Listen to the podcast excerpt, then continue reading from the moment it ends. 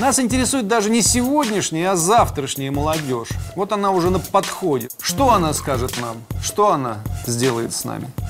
Их учили, по сути, исключительно карьеризму, вне всякой хоть сколько-нибудь определенной идеологической подкладки. При недавнем опросе выяснилось, что одиночеством страдает 32% современной русской молодежи. Ошалеть. Раньше они нюхали и кололись, им было все равно до всего. Теперь они бегают и качаются с той же самой мыслью. Они были одиноки и никому не верили. Что они еще могли сделать, вдруг став взрослыми людьми? Только это –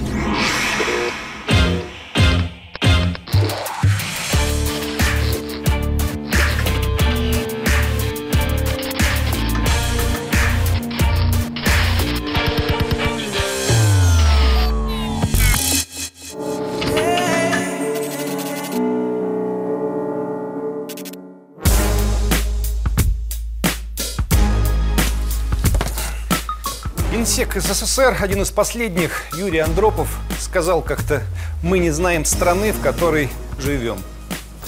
Перефразируя его слова, можно говорить о незнании молодежи, с которой имела дело поздняя советская власть. Помню, в последние годы существования СССР вдруг один за другим стали выходить фильмы о советской молодежи, четко сигнализировавшие что-то не так. «Пацаны», «Меня зовут Орликина», «Взломщик» с молодым Кинчевым в главной роли, документальный фильм с названием, ставшим, как сегодня бы сказали, мемом «Легко ли быть молодым?» Внимательные и честные люди отдавали себе отчет, что-то очень важное ломается, осыпается, крошится в руках. Огромная часть молодых людей не верила ни во что. Антисоветчиков было на самом деле мало, зато присутствовало огромное количество социопатов. Социопатов по объективным причинам – я сам рос в позднем Советском Союзе и не помню ни одного человека, который всерьез бы относился к плакатам решения такого-то съезда КПСС в жизнь. Понемногу в этой социопатической среде формировалась прослойка циничных и полных сил рвачей. Как-то так получилось, что комсомольские вожаки встали во главе процесса уничтожения социалистической идеологии. Одни на идеологическом фронте, другие в качестве новоявленного олигархата на фронте экономическом. А воины-афганцы, воевавшие за некие интернациональные ценности, создали целую сеть около криминальных группировок, занимавшихся переделом собственности. Одни все проспали, другие все порвали. Вот тебе и советская молодежь. Идея политичности, насаждаемая буржуазной пропагандой, проникает, к сожалению, и в среду нашей молодежи.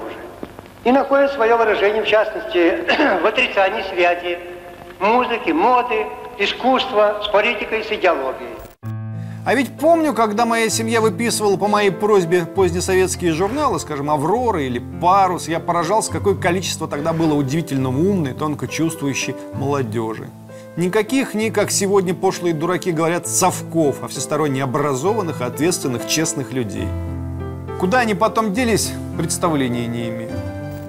В свете софитов оказались совсем другие ребята, всевозможные младореформаторы, полные сил новые журналистские кадры, поставившие себе маниакальную цель развенчать все и вся. И у них отлично получилось – младореформировать и развенчивать. Развенчали и младореформировали всю страну, пока неповоротливые советские бонзы вращали глазами и устраивали свои скучные путчи ГКЧП. Впрочем, мы вовсе не о тех временах хотим говорить. Нас интересует даже не сегодняшняя, а завтрашняя молодежь. Вот она уже на подходе. Что она скажет нам, что она сделает с нами –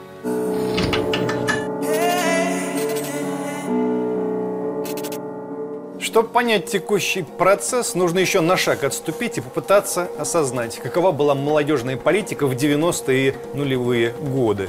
Рискую кого-то обидеть, но политика была на удивление циничная. Молодежь пользовали.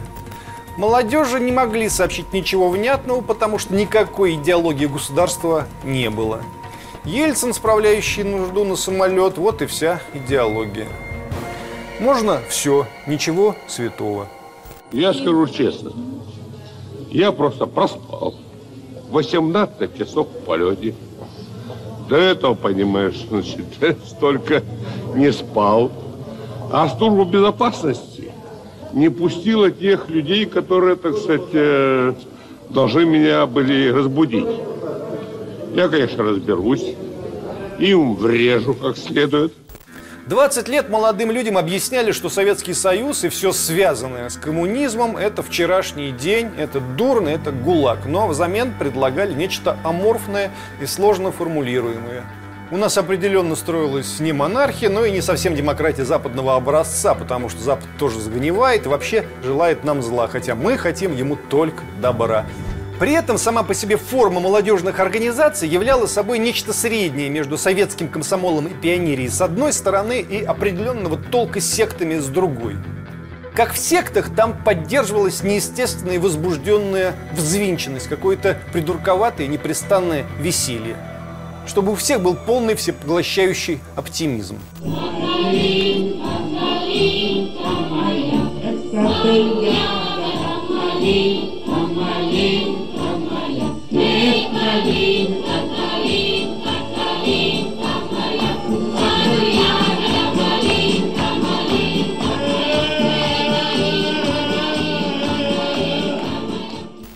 названия, которые присваивали себе молодежные организации, явно апеллировали к советскому опыту, скажем, «Молодая гвардия».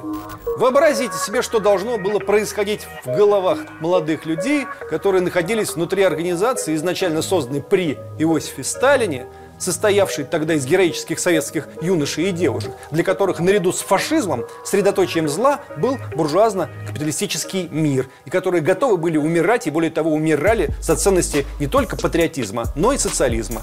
При определенных обстоятельствах, если вообразить себе встречу прежней молодой гвардии с нынешней, они бы не просто не поняли друг друга, но и подрались бы, разодрали бы друг друга на куски.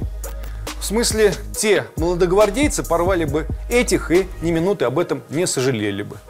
Работа с молодежью в новейшей России активизировалась всякий раз накануне тех или иных выборов, и тогда юноши и девушки, собранные в шеренге, дружно поддерживали что-то не вполне им понятное, или чаще даже не что-то, а кого-то. И ценностный ряд, который им предлагался, сводился в сущности к одному. Будешь хорошо себя вести, станешь кадровым резервом.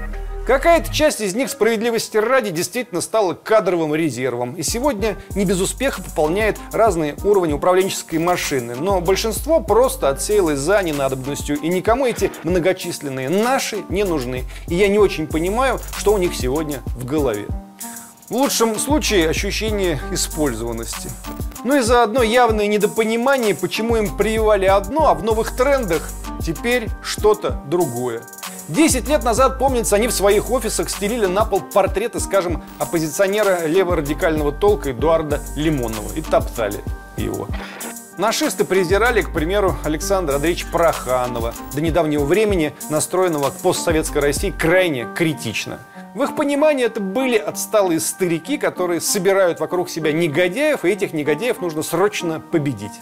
А теперь Эдуард Лимонов и Александр Пороханов выступают по телевизору, и в каких-то вещах государство с ними и с их имперскими и милитаристскими замашками явно солидарно. Чего не скажешь о нашистских вождях, вроде братьев Якименко, которые вообще исчезли без следа из поля зрения в силу вдруг прояснившейся профнепригодности. По замыслу молодежные организации, созданные в России в 90-е и нулевые, должны были спасти Россию от красно-коричневого реванша или оранжевой революции. Но ситуация обернулась так, как и должна была обернуться. Говорят, что свезенные в Москву в канун митингов на Болотной площади тысячи молодых нашистов и молодогвардейцев не вышли на улицы, чтобы доказать преданность действующей власти, а просто разбежались по Макдональдсам и всяким там паркам. Не то чтобы со стыда, а скорее со скуки. Там взрослые между собой разбираются, пофиг на их проблемы, лучше погулять. В следующий раз я задумался о молодежных организациях постсоветской России уже на Донбассе. Туда приехали в качестве добровольцев, военкоров, гуманитарщиков, ополченцев тысячи молодых людей из России. Левых радикалов, правых радикалов, просто обычных молодых парней, помнящих что-то из русской истории, чувствующих ответственность за эту историю. Но кого я за 4 года там не встречал ни разу, так это людей из постсоветских молодежек. То есть этих патентованных патриотов, которых государство пестовало и лелеяло, на которых потратило миллионы бюджетных рублей, не было ни в Крыму, ни на Донбассе, нигде вообще. Они дружно сильно забили на всю эту русскую весну. В той действительности, что сложилось в России после 2014 года, молодые люди, воспитанные в 90-е нулевые, подавляющее большинство из них, оказались порченным товаром. Их учили, по сути, исключительно карьеризму, вне всякой хоть сколько-нибудь определенной идеологической подкладки.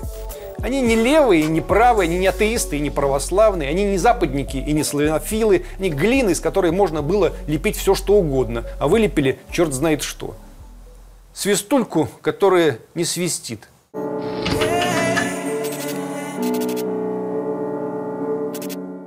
Что в итоге мы имеем на сегодня? Количество молодежи от 14 до 30 в России по статистике в 2016 году составляло 31 миллион 400 тысяч человек. То есть 21,5% от общего населения. Каждый пятый у нас молодой. Причем, вопреки расхожему мнению, мальчиков немного больше, чем девочек, не наоборот. Уже 4 года представители мужского пола доминируют в процентном соотношении. Мальчиков 50,8%.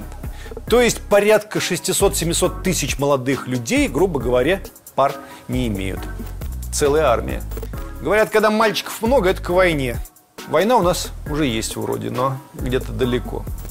Иногда, впрочем, перевес мальчиков к революции. Сначала к революции, а потом к войне, в общем.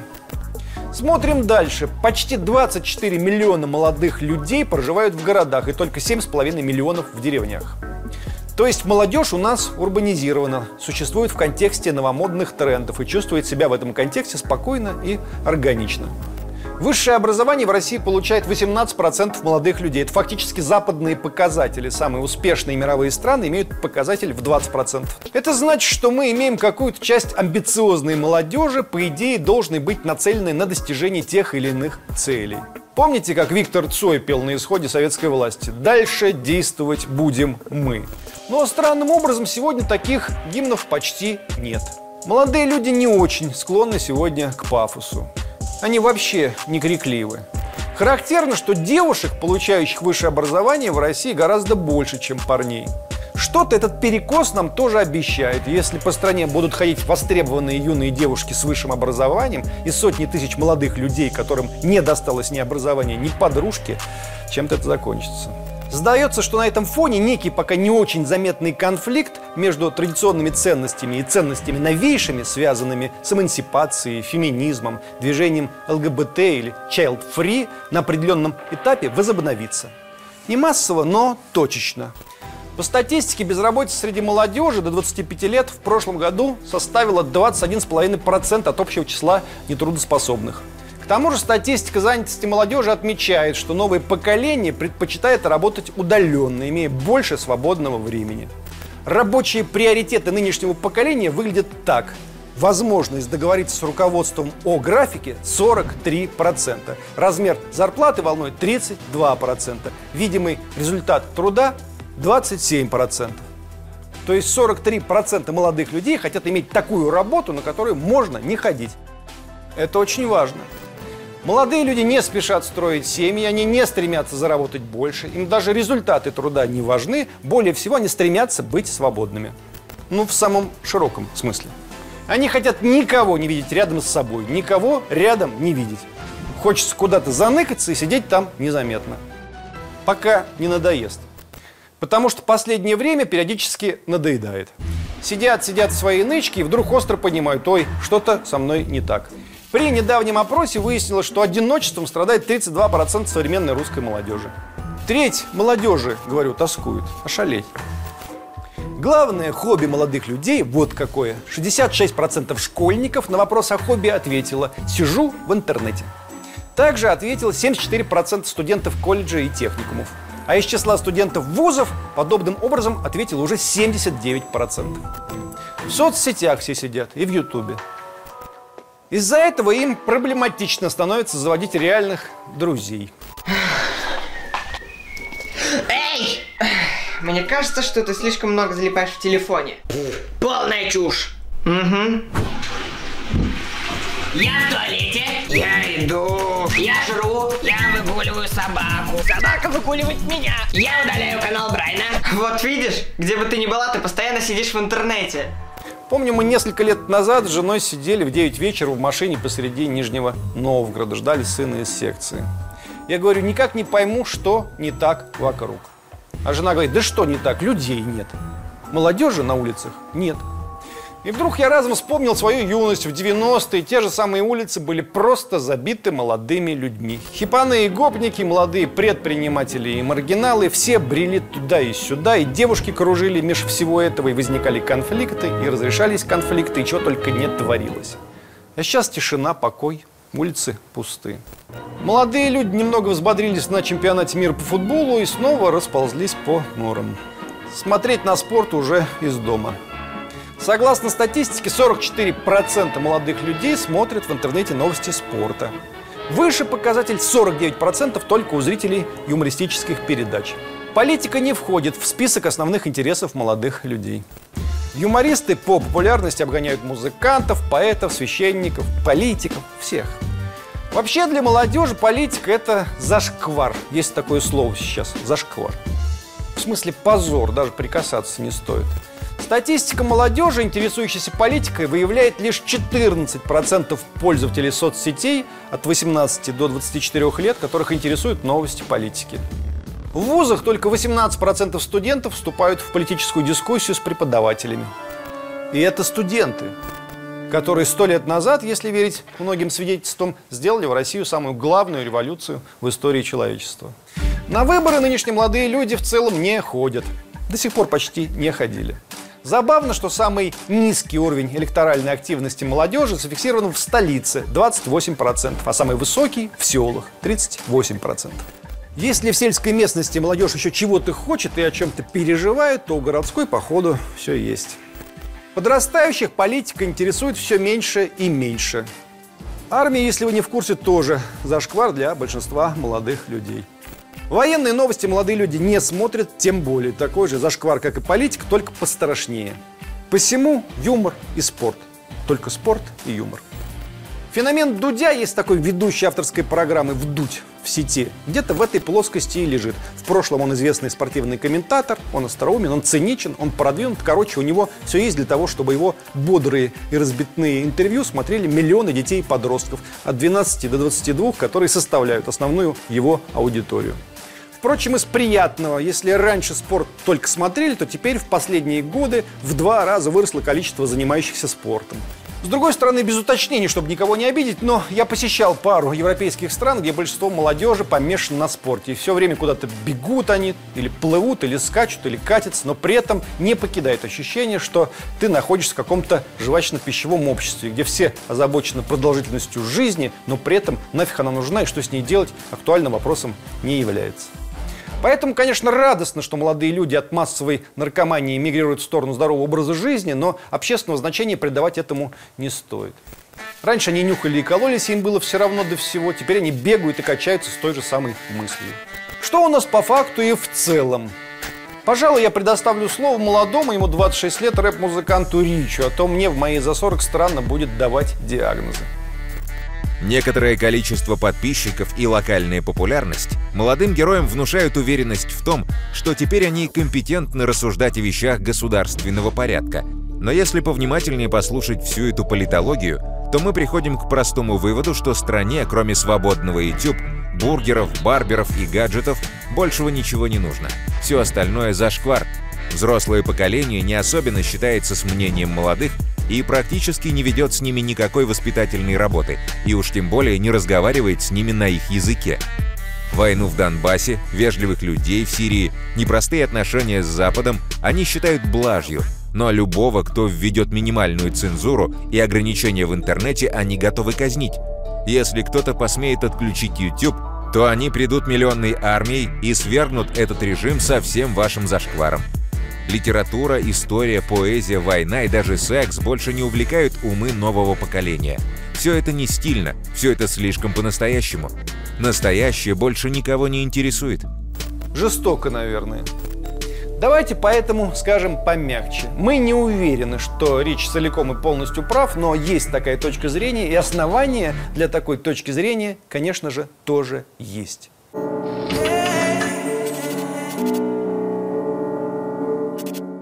Впрочем, а зачем помягче? Мы начинали разговор, вспоминая перестроечные времена. Тогда много ругали молодежь, а молодежь в ответ вяло отругивалась. А зрелые умы говорили, да ладно, все нормально, всегда была такая молодежь. Не лучше и не хуже нынче молодые люди. Но грянула перестройка, и все пошло как-то не так. Если огрублять, то асоциальная молодежь не пошла тогда спасать расползающуюся страну, а социализированная молодежь пошла приватизировать куски и ломти этой страны, либо послужила прообразами для сериала «Бригада» или фильма «Бумер». И получилось то, что получилось. Что-то приобрели, но куда больше потеряли. Сегодня мы имеем неплохо образованную, политически апатичную, не верящую ни в красные, ни в белые идеалы, ни в современную политику молодежь. Им что Маркс и Ленин, что Николай II и церковь – все едино.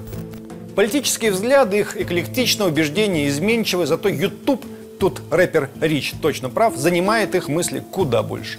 Большинство топовых видеоблогеров, за некоторыми очень редкими исключениями, такие же социопаты, как остальная молодежь, и соревнуются между собой в бодром цинизме. Давайте теперь подумаем о том, какой будет эффект, когда 15-миллионная армия подростков, которые на минувших выборах еще не голосовали, объявится в, так сказать, взрослой жизни.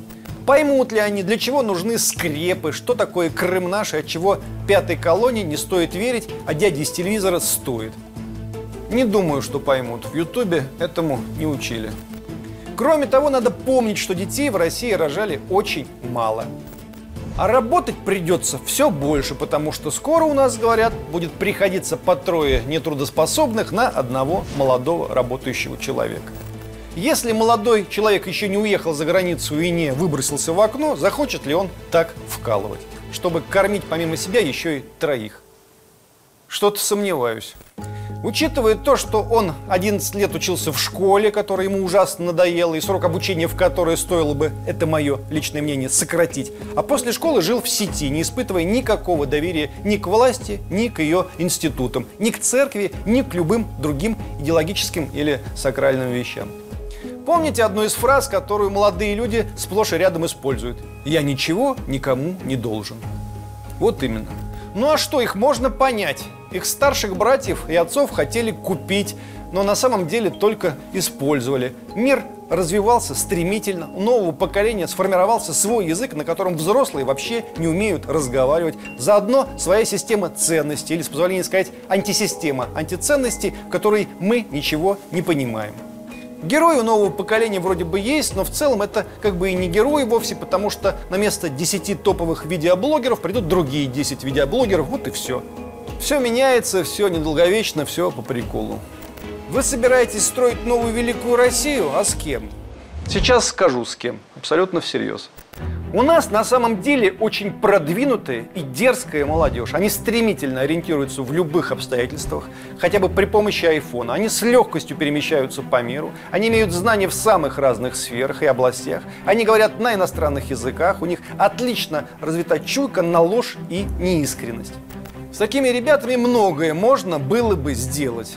Но есть ли хоть одна тема, которую мы им можем предложить всерьез, чтобы они доверились взрослым? После такого долгого кидалова. На молодежь нечего сетовать, это наши дети. У нас есть еще несколько лет, чтобы научиться с ними разговаривать. Иначе они вырастут и опрокинут эту страну. Не из агрессии, а просто со скуки. Они были одиноки и никому не верили. Что они еще могли сделать, вдруг став взрослыми людьми? Только это. Забанить всех.